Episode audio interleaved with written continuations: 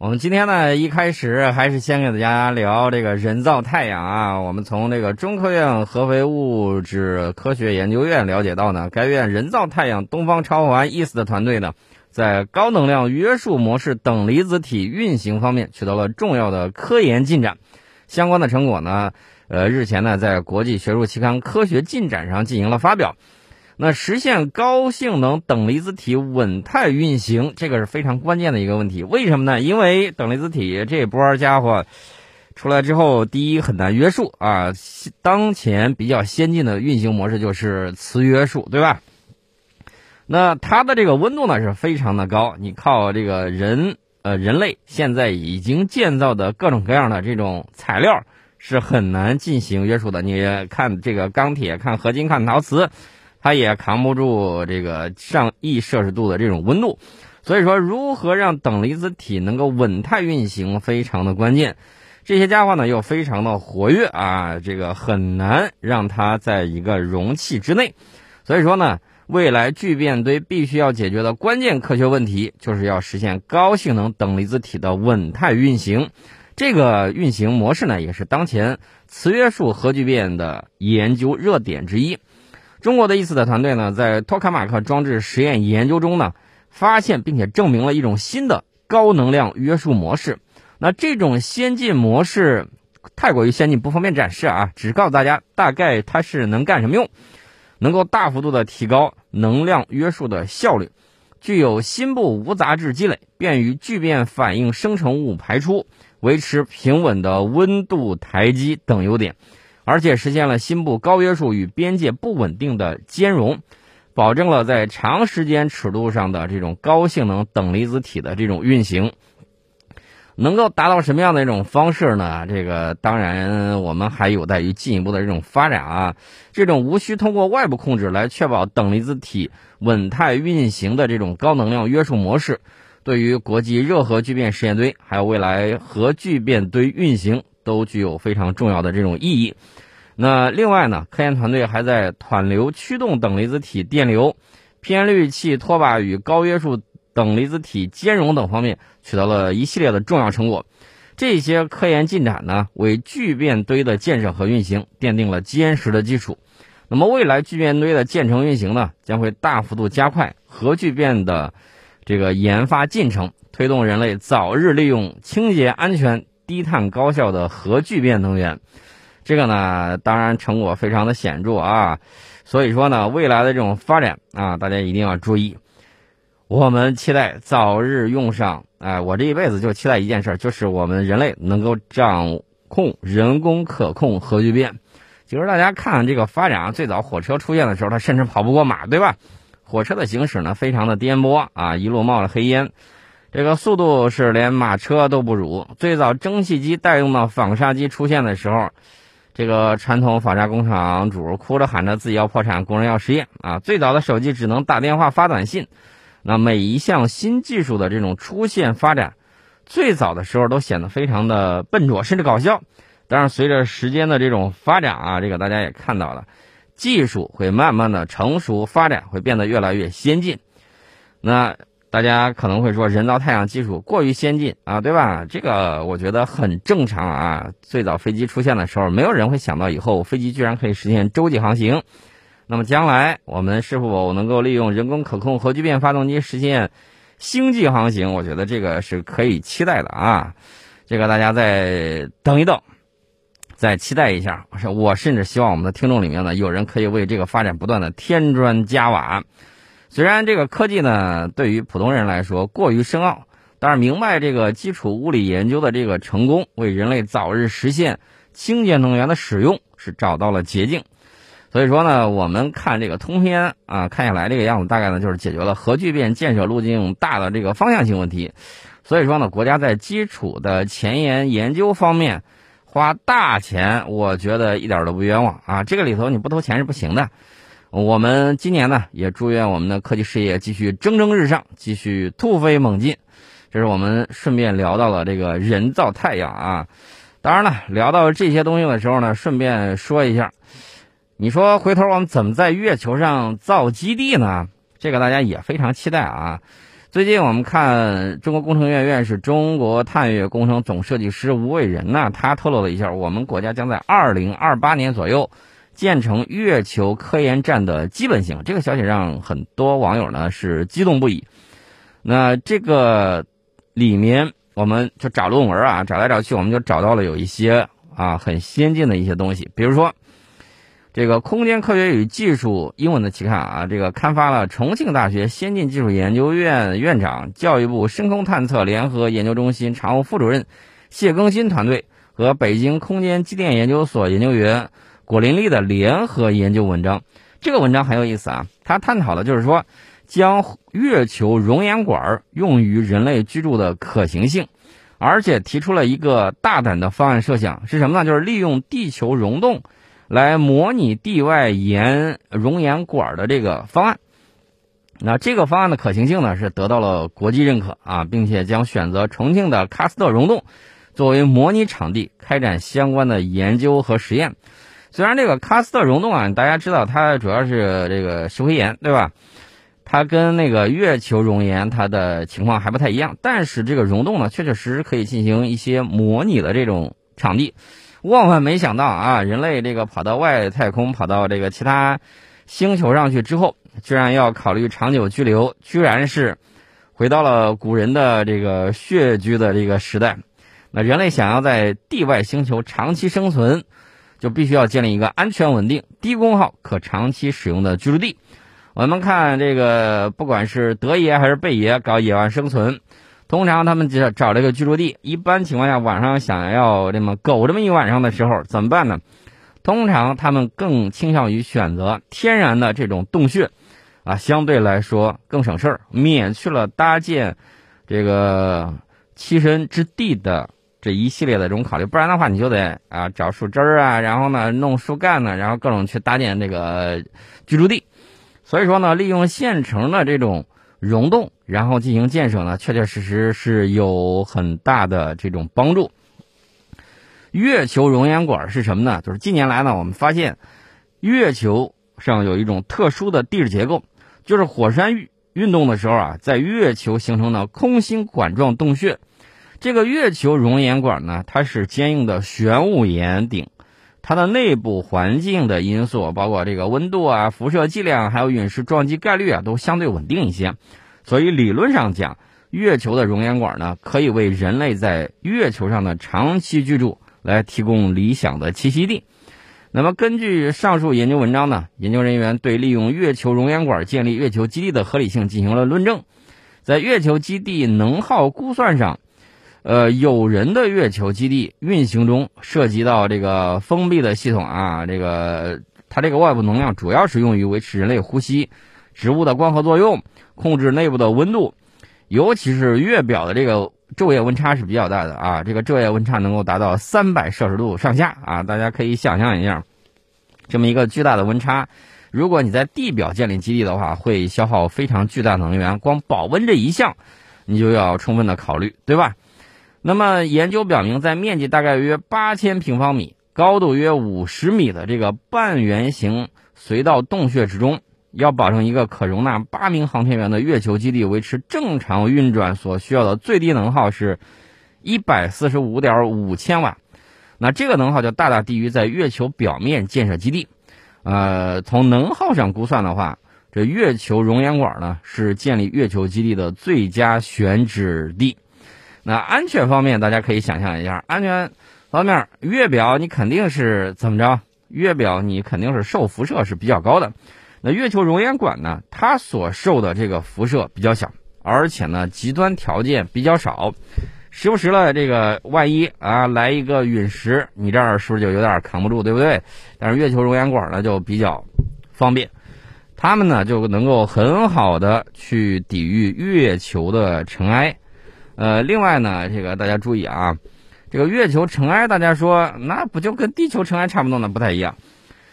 月球尘埃表，它是月球表面的这种小碎片啊，在太阳风的作用下，它会形成带电尘埃，然后呢，它就吸附在航天服以及任何设备上啊。而且大家知道，这个小碎片啊、小颗粒啊，它的硬度比较高，是有一定的研磨性的，对人和设备的危害都非常大。它既带电，它又吸附，然后你运动，它还进行摩擦，时间长了把你航天服磨个洞，绝对不是开玩笑的。所以呢，这个月球熔岩管在地底下啊，当然相对来说要安全一些。此外呢，月球熔岩管在月球上的这个长期存在呢，也证明了它的结构是足够坚固稳定的，能够承受月震的这种影响啊。大家说月震啊，对对对，你理解为这个月球上的地震就行。那么在月球表面建造基地，跟这个在月球熔岩管建造基地相比较的话，这个月球的熔岩管的优势是非常的明显的。那么，月球探测活动现在发现了月球上有多少个这个洞穴入口呢？大概有三百多个。它这个入口呢是天窗啊，这个天窗是由活动熔岩管坍塌而形成的坑。这三百多个天窗是可以作为天然的月球基地备选地的。那么这个研究团队呢，当然得为未来的这种选址啊，然后航天员的这种安全呢来负责。所以说呢，他们在充分论证了月球熔岩管内建造月球基地的可行性之后，他们将在重庆利用溶洞来模拟月球熔岩管进行验证研究。呃，因为这个地球溶洞啊，它在内部结构、在自然环境还有隔绝外界环境三个方面。可以很好的模拟月球熔岩管的情况。我之前给大家介绍过一个科幻作品，那个顶上讲到火星大战的时候，那火星上大量的是什么呢？呃，我指的科幻作品里头啊，是大量的这个虫洞，就是火星远古生命啊，是一些虫子。然后呢，他们把这个地呃，就是火星啊，火星，然后呢钻的千疮百孔，然后利用那个。火星地核的这种热量啊，然后呢，进行了很多的这种发展啊，创造了璀璨的文明。但是呢，后来把这个火星的地磁给弄没了啊，因为他们大量的使用地心的这种能源，结果把这个引力弄没了。弄没了之后，火星就变成了现在的样子。这是科幻作品啊。那这里头呢？提到了这个虫族的虫洞，哎，大家看有很多科幻作品也是这么讲，呃，大大差不差，就是虫子居住在这个其他行星的这个地下，然后呢有出口，然后他们在地底下各种折腾，那恰恰也说明了在地下的一些洞穴啊，相对来说比较安全啊，所以大家看美国，美国有一些情况比较有意思啊，美国他们的那个。洲际弹道导弹发射井一般建设的比较坚固，但是后来废弃了。为什么呢？因为这个东西，它被对方拿卫星这么一扫，然后看见了之后肯定是瞄着的。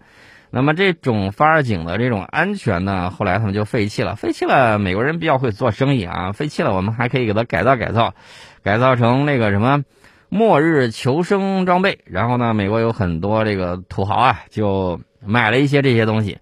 然后把这个导弹发射井进行这个改造啊，更适用于人的这种生存，哪怕外面承受了原子弹的轰击，他们照样能够在里面很好的生活下去啊。所以说，在地球上，你看，包括这种深入地下的这种管道啊，粗一点的啊，人造的这种建筑也是很不错的。当然，俄罗斯也有啊，俄罗斯是苏联时期留下来的，有很多深入地下的这种人防设施啊，什么之类的。啊，简直就像地下小城市一样。他考虑的也是在核大战的情况之下如何生存下来。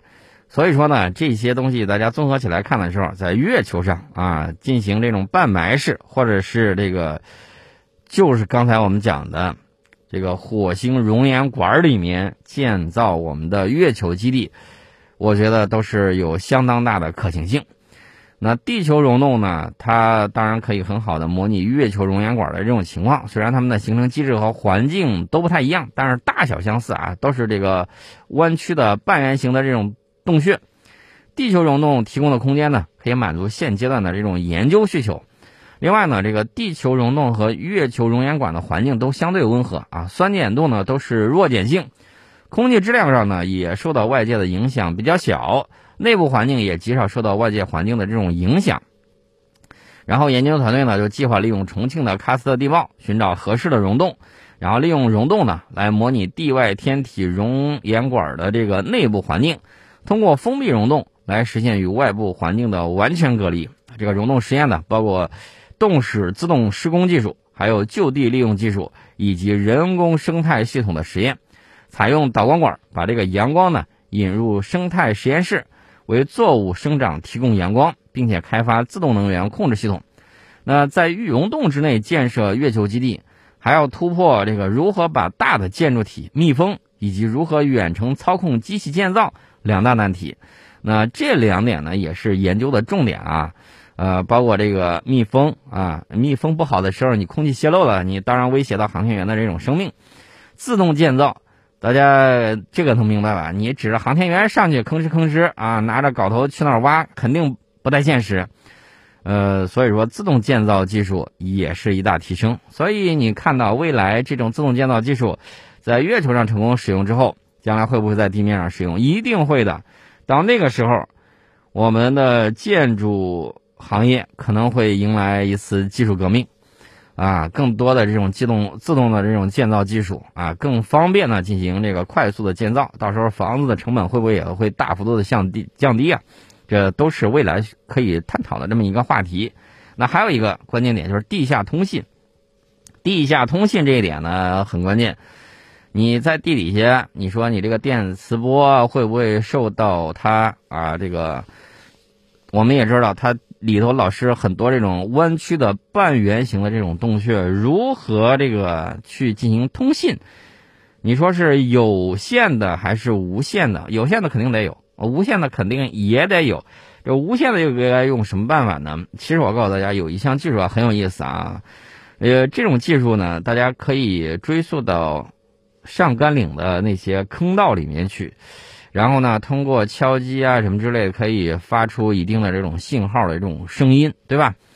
但是我要告诉大家的是，这个地下通信呢，它甚至可以利用岩石啊什么之类当做声音的这个传播的这种介质，然后呢进行传播。所以说呢，这个地下通信也是非常关键的一点。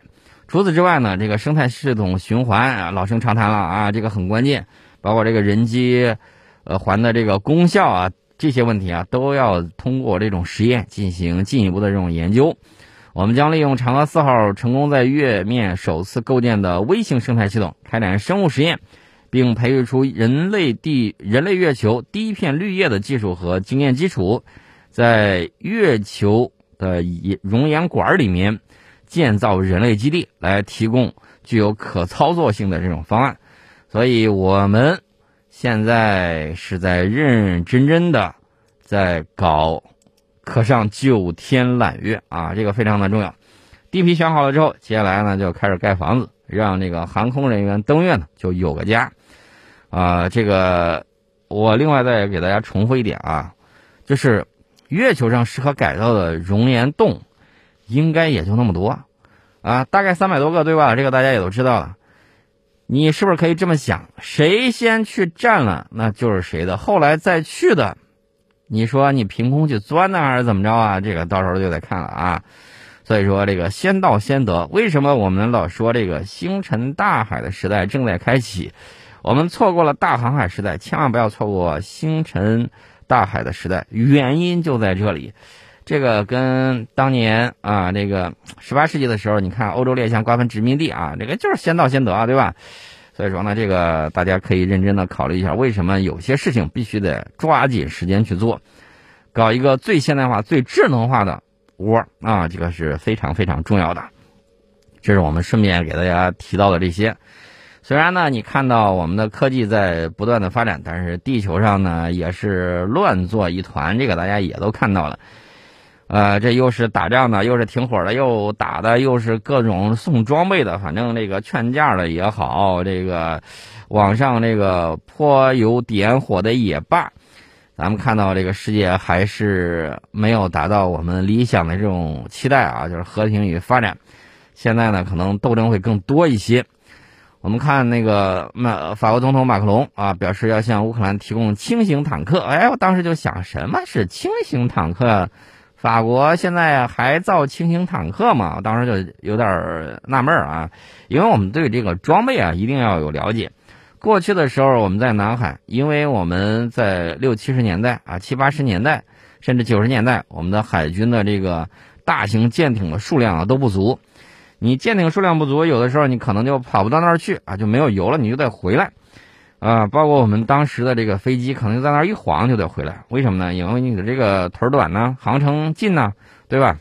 那现在呢，一方面有岛礁的这种建设，另外一方面呢，我们有了先进的这种战机啊，这个感觉还是不一样的。所以说呢，我们看它这个战争链路达到什么样的规模，还是物质决定意识。你得看一下它到底有什么样的这种装备。至于说这个所谓的轻型坦克啊，认真看了一下。我当时就惊呆了，什么东西呢？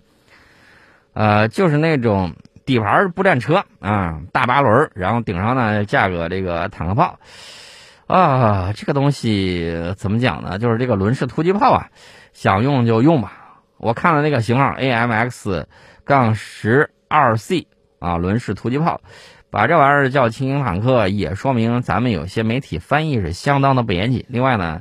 基本上可以判断都是军莽啊，大概是这么样一个情况。那甭管他们怎么折腾，我们看咱们的这种发展还是很棒棒的。我们看前两天啊，这两天大家都非常非常的热火朝天在讨论一个事儿，就是银瓦湖半潜船这个训练画面也是非常罕见的公开了。那意有所指啊，这个我就不多讲，我们只讲这个半潜船。这个半潜船呢，能下潜到预定水深，还能够在甲板上装载多种类型的舰船装备，并能够进行远距离的转运。大家看，过去的时候，美国有些船它碰碰船了啊，碰碰船了之后它怎么办呢？它有的时候它就要用半潜船去运，也有半潜船运什么呢？运那个潜艇的啊，这个大家也都看见了。这个半潜船，顾名思义啊，就是一半潜到水底下。这个半潜船能够进行这个开展舰船转运的这种训练，进行机动，啊，所以说呢，这个东西是不错的啊。这个大家可以看啊，能够送货到家，一看这个送货的这个东西里程表还是零，嘎嘎新的东西，支援维修还可以配合行动啊。需要运输包括这个气垫船的两栖战车啊，什么装备都是可以的。海况允许的情况下，也能够让直升机进行着陆进行补给。所以说，工业化带来的这个实力还是很棒的啊，这个大家可以期待一下。另外一个事儿呢，就是泰国海军的零七幺 ET 船坞登陆舰，前两天举行了这个出仪式。这个登陆舰呢，毋庸置疑啊，当然是我们建造的啊。这个给他顺便给大家说一下，泰国的这个零七幺 ET 船坞登陆舰是我国出口给泰国，呃，王家海军的船坞登陆舰。是由我国海军广泛装备的零七幺型船坞登陆舰为基础，根据泰国海军的这个需求改进而成的出口型船坞登陆舰。所以我一直在强调，媒体在翻译的时候啊，一定要注意啊。泰国王室啊，你说他皇家海军呢什么之类的，其实我觉得正确的翻译，包括英国的，都应该翻译成什么呢？王家海军，而不是皇家海军。他只是国王的头衔，他没有皇帝的头衔，所以说呢，这个一定要注意啊，不然的话被他们白占的便宜你都不知道。那么这个船呢，这个去年就已经下水了，在去年十二月份的时候首次完成了海试。对于海试的结果呢，七零八所曾经发文说啊，各项实验结果表明该型舰船的各项指标均达到或优于合同的要求，也得到了泰方的高度赞扬和认可。那么现在举行出坞仪式呢？大概率也是交付之前补一次仪式啊，弥补一下这个宣传的这个需求。这个零七幺型船坞登陆舰，我记得有一次很有意思啊，到这个北欧一个国家，然后人家就很惊讶，说你们这个船是买的还是租的？我们自己造的啊，这个是具有海上马车夫之称的那么一个国家。然后呢，自己瞪大了眼睛，没想到，其实我们去的。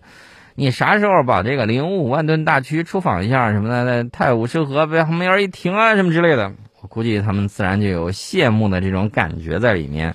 其实欧洲很多人啊，他们不知道啊，大家也对军事方面不关心。我要告诉大家，欧洲为什么能够殖民呢？为什么能够满地了跑，把这个很多原住民屠杀殆尽，打得够呛？很重要的一点，欧洲人自己讲了，他们讲其实就是我们有组织的暴力更强一些。换句话说，就是他们的军队更能打。所以这点大家要注的要注意。为什么这个军事建设非常的重要呢？很简单的一个问题，你不能打的时候，你被别人打，你就会被别人打到怀疑自己的人生。你看这个鸦片战争过去多少年了？一八四零年到现在都快过去，对吧？两百年了。我们现在一些人依然这个怎么说呢？这个缺钙啊，容易给人家跪下去。当然了，现在这种人越来越少了，但是还有。为什么呢？就是当年你打败仗之后的后遗症。当年强悍盛唐的时候，我们看周边，基本上都是蛮夷啊。为什么呢？我们文文明程度高，文明程度高的一个很重要的体现就是什么呢？武力值也强啊。西汉的时候，一汉抵十兄，对吧？到东汉的时候，技术输出了，一汉抵五兄啊，对吧？敌得上上五个匈奴，那装备。那武器装备，那这个武力值都是非常强的，所以大家一定要注意，这个军事非常非常的重要。哪怕我们天天在讨论科技，其实呢，我们也在告诉大家，这个军事发展是非常非常重要的一个事情。它就如空气一般，你平时呼吸的时候没有感觉，等到失去的时候，你才知道后悔莫及。这个是非常重要的一个事情啊！顺便再给大家说一下。